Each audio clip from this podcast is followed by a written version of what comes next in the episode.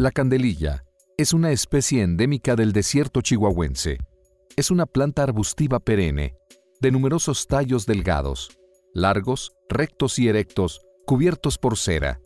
De los tallos se obtiene como producto natural cera de excelente calidad. Entre sus características principales está el color amarillo transparente, su dureza y fácil digestión, lo que le da un gran valor para la industria cosmética, alimenticia y electrónica.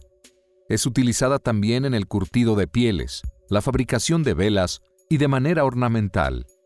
Para extraer cera, la planta se calienta con agua y ácido sulfúrico. Con la cera se elaboran velas, goma de mascar, pinturas, microparafina e incluso juegos pirotécnicos.